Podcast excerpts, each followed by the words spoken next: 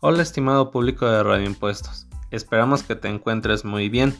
En la emisión del día de hoy traemos a tus oídos mitos y realidades de los impuestos en México y de cómo funciona en general el aparato gubernamental para cobrarte. Si quieres llevarte una sorpresa y aumentar tu cultura general en esta materia, continúa escuchándonos. Mito número 1. Si facturo todo lo que compro, aunque no tenga que ver con mi negocio, me sirve para pagar menos impuestos. Realidad. La ley del ISR y la ley del IVA están relacionadas. Cuando la ley del ISR menciona que solo los gastos estrictamente indispensables son deducibles y por su parte la ley del IVA menciona que solo te podrás acreditar el IVA que provenga de dichas operaciones deducibles.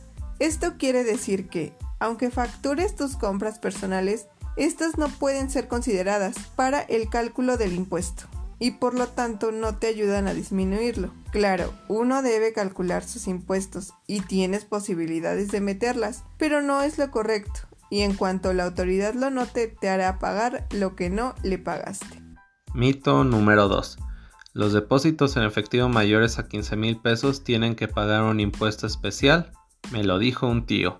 Realidad, todos los ingresos pagan ISR, en muchas ocasiones IVA y a veces hasta IEPS, pero acá hay que hacer la nota de que los ingresos se refiere a los recursos ya sea económicos o en bienes de los que puedes disponer porque ya son de tu propiedad o de la de tu empresa, por ejemplo los que obtienes de una venta.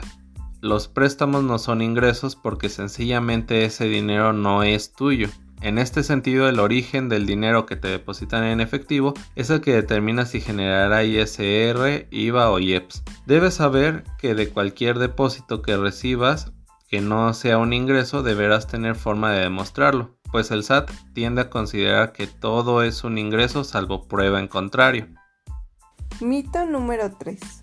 Si utilizo mi RFC para emitir facturas a un tercero de actividades que nunca realicé y me da mi comisión en efectivo, el SAT nunca se va a dar cuenta.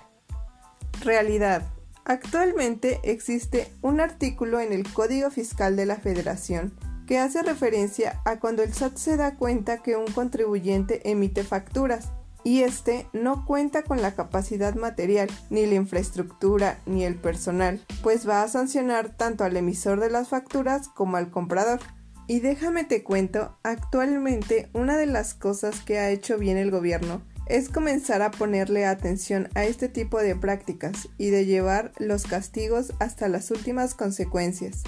En episodios siguientes te hablaremos a detalle de esto, pero a grandes rasgos la venta de facturas sin que haya operaciones reales por las que se debe emitir una, por supuesto, es una forma en la que una empresa o una persona física puede disminuir el importe de sus impuestos a pagar con la adquisición falsa de bienes y servicios y en la que un ente público, entiéndase por este municipio, estado o institución, puede justificar gastos que en realidad nunca tuvo y hacer desvíos de dinero. Como lo puedes observar, algo que pareciera inocente es un delito y dependiendo de los montos se agrava y puede terminar en una sanción monetaria o en unos años en la cárcel para ambos contratantes. La estancia en la cárcel puede ir de 2 a 9 años. El SAT, al darse cuenta, cancela las operaciones cobra el impuesto que no le pagó el comprador de los FDIs apócrifos, finca multas y luego ejerce acción penal. Un tema sin duda genial, del que te estaremos contando más detalles en los siguientes episodios. Mito número 4. No hay institución más temible que el SAT en México. Realidad. El que no ha conocido al IMSS y a su gemelo siamés el Infonavit es que no ha visto lo que es bueno. Estos organismos a los pocos días de atrasarte con los pagos respectivos de cuotas cuando eres patrón, ya los tienes tocando a tu puerta para multarte o para iniciar un procedimiento de cobro. La verdad es que meterte en un problema con el IMSS es algo mucho más delicado que con el SAT.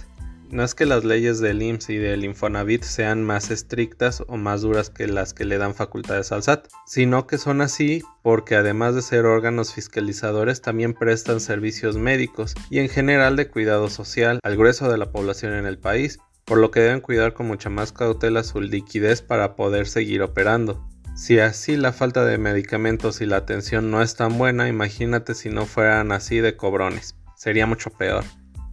Mito número 5. Soy trabajador y siempre debo tener saldo a favor en mi anual. Realidad.